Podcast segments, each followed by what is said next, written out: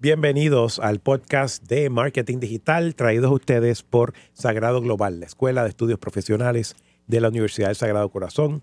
Le habla su anfitrión Jorge Silva, uno de sus anfitriones, Jorge Silva, quien está un poquito ronco hoy, así que voy a pasarle la batuta en la mayor parte de la discusión y conversación a mi querida amiga, colega la Uber profesora de marketing, Celeste Martínez. ¿Cómo estás, Celeste? Bien contenta de estar aquí contigo. No, no con tu ronquera, pero vamos, vamos adelante. pero ya dieron instrucciones que me dieran poquita agua para no que no hable mucho.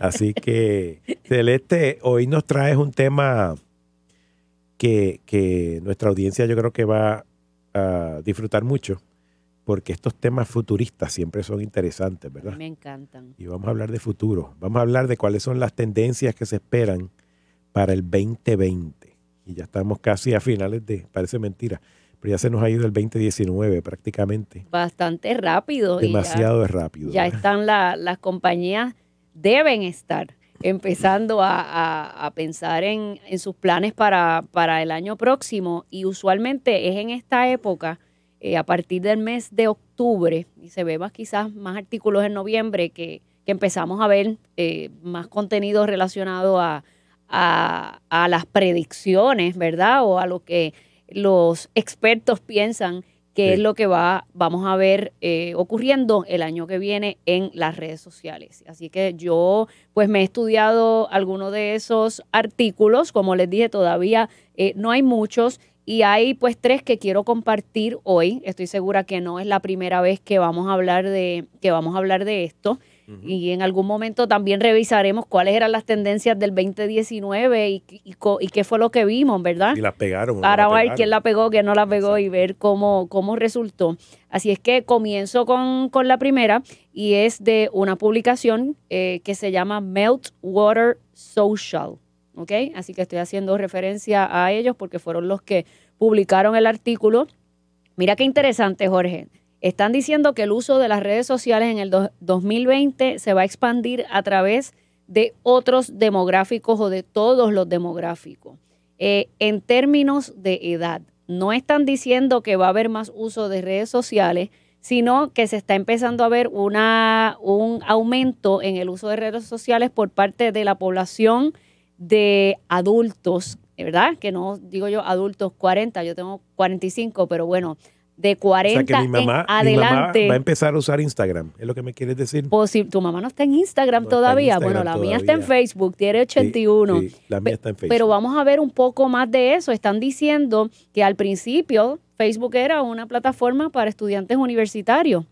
Y yo no sé cuántos estudiantes universitarios ahora, de los que nos acompañan, tengan cuenta de Facebook, se mueven dentro de otras plataformas y quizás esa pues no la consideran. Ahora en Facebook vemos a eh, nuestra familia, ¿verdad? O quizás a nuestros pares, en el, en el caso mío, pongamos de 40 años para arriba o de 30 y pico de años para arriba como su plataforma principal. En Instagram también está ocurriendo que el año pasado, o quizás hasta este año, se estaba hablando que la, la población que, estaba más, que entraba más frecuentemente a utilizar Instagram eran jóvenes de 15 años, de 18 años, de 20 y pico, y ahora vamos a ver que el año que viene van a seguir entrando personas cuyas edades son de 30, 40, 50 y hasta 60 años. Así es que... Y, fíjate, creo que funciona en ambas direcciones, porque no sé si tú tienes la misma percepción, pero en los últimos meses, o inclusive el último año, yo he notado que la juventud está volviendo a Twitter, por alguna razón que no sé si tú conozcas las razones, pero, pero una, una red social que muchos daban como solo para periodistas y políticos y celebridades, ahora está volviendo a ser más popular entre la juventud. Sí, lo he visto, lo he visto mucho en, la juventud y era algo que no, no se veía quizás tan dramáticamente. Eh, eh, mencionan Snapchat y, Twitter ahora, ¿verdad? Esa, en, en, esas edades puede ser por la pues la cuestión de la, de la brevedad, ¿verdad? De la limitación que tiene de, los caracteres. Hay muchas noticias allí también que tienen que ver con tecnología y que tienen que ver eh, con, con estas mismas tendencias que, estamos hablando y ellos, los jóvenes, tienen ese interés. Y, y en Twitter también hay mucha actividad de las organizaciones sin fines de lucro y estos jóvenes de ahora están muy comprometidos con, con diferentes causas sociales. Me estoy aquí atreviendo a, apostar a por qué es que, se está viendo eso, porque, porque sí, yo también lo he visto. Sí, o sea que la, la, la tendencia, para resumir, sería que ya esta clara distinción de red social correspondiente a, un, a una demográfica, a, un, a una edad específica, esas barreras de edad se están empezando a romper y estamos viendo que las personas más entraditas en años están utilizando redes que tradicionalmente las había utilizado la juventud y viceversa. Correcto, sí, y ahora se rompen esas barreras, a ver si nos sentimos ahora un poco más, más jóvenes o van a seguir entonces los jóvenes moviéndose, como pasó con Facebook, a otras plataformas, porque en Facebook están, están mis papás. Exactamente. Pero sí, yo creo que en el, en el caso de, Instagram, y, esto tiene que ver con la segunda tendencia, que, va a haber un, movimiento mayor en el área de contenido en, formato de video en vivo y de contenido en formato efímero, que es el que desaparece después de 24 horas. Yo, creo que gran parte de la, quizás o parte de la razón por la cual los adultos de 40 años en adelante eh, se está moviendo hacia Instagram es porque a pesar de que Facebook tiene la herramienta de stories, por lo menos yo, que soy de esa, eh, de esa edad, entro a Instagram expresamente para ver los stories. Porque ese es el contenido, yo no soy de ver videos, mucho video, así que yo voy directamente a esa parte de arriba, hago un scrolling en las cuentas que sigo, dos, tres veces al día y siempre voy a regresar a Facebook. Pero Puede ser esa la razón por la cual hayan eh, personas de mayor edad entrando ahí. Y el live, pues, pues sabemos, conocemos que Facebook Live, quizás acá en Puerto Rico, es la, herramienta eh, principal, ¿verdad? ¿Y por qué gusta? Porque este formato que es en vivo, es interactivo, es dinámico, permite que la audiencia haga preguntas mientras está la transmisión corriendo, pero también tienen la opción de mirar la transmisión posteriormente y incluir las preguntas que tengan para que potencialmente se la, se la, se las respondan, o sea que no toda la acción ocurre en vivo. Y en el caso de los stories también hay cierta interacción, pero es más privado, porque cada vez que tú ves un, story, un Instagram story, tú puedes responderle a la persona que lo publicó, pero de manera privada. Excepto si es una figura pública, que hay veces que ellos no tienen esa función habilitada, pero tú puedes reaccionar a eso que estás mirando a través de un mensaje a su, a su Instagram, al inbox de Instagram. Entonces yo creo que, el, formato se ha vuelto muy popular. La fórmula Instagram le quedó muy bien porque se han quedado con bastante, con un pedacito o con un pedazo de la gente que estaba antes en, Snapchat. En Snapchat. ¿Y eh, qué va a pasar con Snapchat? Te pregunto si es que, ya que estamos hablando, ¿verdad? De, yo, yo, creo que todavía no, o sea, no, no pienso que va a desaparecer. Yo creo que Snapchat tiene un, un, público muy leal de, personas quizás mucho más jóvenes, hablando ya de 13 años, 14 años, 15. Eh, yo he tratado de, entrevistar a, personas de 15 años y ellas prefieren Snapchat. Entonces, hay muchas compañías eh, haciendo esfuerzos allí, especialmente medios de comunicación que quieren eh, hacer las cosas en un formato más divertido. Creo que tienen también más filtros o más posibilidades, ¿verdad? Más variedad para, para poder jugar, que es lo que, lo que quieren los jóvenes y algunos adultos. Pero lo de los Snapchat Spectacles, que fueron aquellas gafas que ellos sacaron, eso sí como que quedó en la nada, pero como plataforma no no veo que vaya a desaparecer en, un futuro cercano. ¿Sabes qué escuché el otro día eh, de una usuaria de Snapchat y de Instagram, de, ambos? Me dice, yo grabo los videos en Snapchat porque tengo mejores filtros, pero después los publico en Instagram Stories. Eso yo lo he, yo lo he escuchado también porque es porque hay, hay, más cantidad de, herramientas. Entonces, eso pudiera ser un, un, área de oportunidad para Instagram, ¿verdad? Eh, si, si logra aumentar sus filtros y sus, y sus probabilidades. Exactamente. Y ellos lo hacen o lo han hecho añadiendo herramientas a esa parte de los stories. Eh, pues ya tú puedes añadir música, ya puedes hacer encuestas, ya puedes hacer preguntas. ¿sabes? Se han ido moviendo hacia eso, van reaccionando, pero yo creo que todavía en esa área de tú prender la cámara y ver los diferentes, moverte a través de los diferentes filtros, definitivamente siempre hay más variedad en, en Snapchat. También pasa con los filtros disponibles por ubicación. En Snapchat siempre hay eh, mayor variedad. ¿Sabes qué se me ocurre teniendo esta conversación, Celeste? Quizás en un episodio futuro podríamos traer de invitados o invitadas a representantes de ese grupo de edad. Perfecto. Eh, participantes de 13, 14, 15 años que nos hablen cómo usan las redes sociales, cómo ha evolucionado su uso de las redes y demás. Yo estoy segura que podemos, podemos conseguir una, una buena muestra porque hay muchas plataformas, Jorge, o sea, caen y hay muchas plataformas. la semana pasada escuché una que se llama TikTok, que no está eh, todavía en, estos, sonando en estos artículos o en estos pocos artículos que he visto del 2020, pero el otro día la bajé, tengo que seguir estudiándola eh, y es una, una plataforma que va dirigida a ellos también, a ese público más joven. O sea que yo pienso que sí debemos, debemos traerlo y que ellos nos expliquen, ¿verdad?, por qué es que ellos están ahí o qué tipo de, por, por qué razón o qué tipo de información o pues si es por la capacidad que tiene de, de crear esos videos como, como TikTok.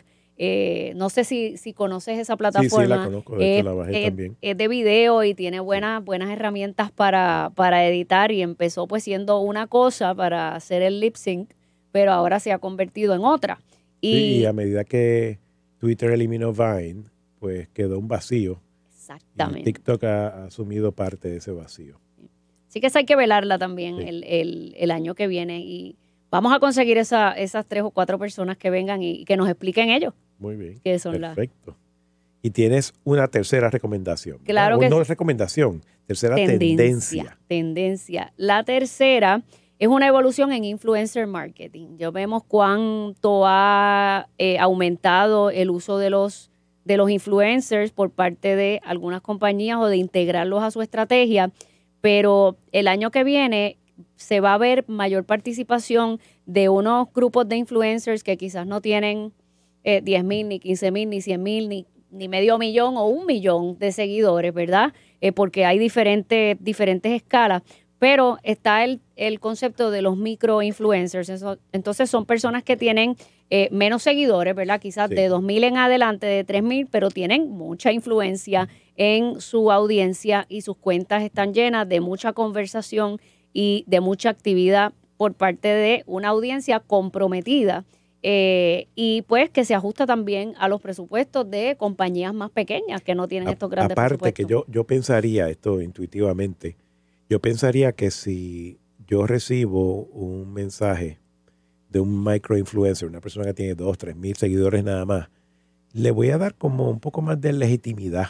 Me parece como un poquito más más honesto, ¿no? No un celebrity que sabemos que le pagaron cantidad de millones de dólares por, por hacer un anuncio de X o Y, ¿no? Sí. No sé si coincides con esa. No, definitivo. Y hay unos que, que se sienten, volvemos a lo que hablábamos en otro episodio de la cuestión de, de forzado eh, por concepto de que hubo un, intercambio de dinero. Entonces hay unos que son más imparciales y honestos, ¿verdad? Que, que son estos que estamos viendo eh, ahora. Hay hay un muchacho que tiene una cuenta de viajes, tú sabes que si yo no te hablo de comida, te hablo de, viajes, eh, que la cuenta es Diary of Trips y yo lo sigo todo el tiempo en todas las redes sociales y él ha, ha creado alianzas con compañías, pues quizás como T-Mobile. Entonces él se va de viaje y él prende el celular y posiblemente lo prende y tiene la camisa, pero eso es a lo que él se dedica. Entonces sí está diciendo que allá el roaming está incluido con este servicio, que, que está ese anuncio, pero yo no lo siento forzado, porque esa es la razón por la cual él está haciendo estas transmisiones en vivo y esa es la razón por la cual nosotros tenemos acceso a ver lo que él está haciendo, que es viajando, que es su pasión y a lo que él se dedica. Entonces es cuestión de identificar eso, identificar esas oportunidades y estas personas tienen estas comunidades, estas pequeñas comunidades que yo digo, esto tiene más impacto que otro tipo de esfuerzo eh, de publicidad que puede ser digital o de, o de publicidad tradicional. Hay muchos billboards que se pierden, ¿verdad? Que, que, pues por su formato, porque tienen muchas palabras. Y yo creo que, que debemos empezar a prestar atención a que no solamente, o que no porque tengas dos mil seguidores o menos, o mil y pico, eh, quiere decir que tú no puedas crear ese impacto, porque si tú puedes lograr llegar a una persona que comparte ese mensaje, pues ya se están eh, pasando la voz. Y mientras más orgánico se siente, pues mejor. Y lo que se está viendo es cada día mayor consolidación de esfuerzos para identificar microinfluencers. Ya hay varias plataformas y websites que te ayudan a, dependiendo de tu presupuesto, identificar influencers que estén dispuestos a apoyar tu marca. Lo que sí quiero, quiero resaltar, es importante que lo mencionemos y quizás le dedicamos un episodio exclusivamente a este tema, es que todo lo que tiene que ver con anuncios en el, en el Internet, en, en social media, está regulado. Hay unas leyes, hay unos reglamentos que hay que seguir y si uno está recibiendo un pago a cambio de hablar bien de una marca, uno tiene que dejárselo saber a, a las personas que lo están viendo, ¿no? Y muchas personas desgraciadamente no lo hacen, pero tiene que haber por lo menos una, una mención del hecho de que es un, un- lo que llaman en inglés un sponsor ad, ¿no? Eh, para que la persona tome eso en consideración en el momento de recibir Es importante. Así que quizás tenemos un episodio de aspectos legales de social media. Me ¿verdad? encanta, sí, hay muchas consideraciones eh, sobre este tipo de, de alianza, ¿verdad? Con, lo- con los influencers y, y que en otras ocasiones hemos hablado del, del uso de, de fotos y los copyrights, así que otro, ahí en el día de hoy ya tenemos dos ideas para, para futuros episodios, así que estén pendientes. Eso es así, pues Celeste. Ya vamos concluyendo, no sin antes darte las gracias nuevamente Gracias a ti por la invitación. Siempre muy contento de tenerte en el programa de Digital Marketing.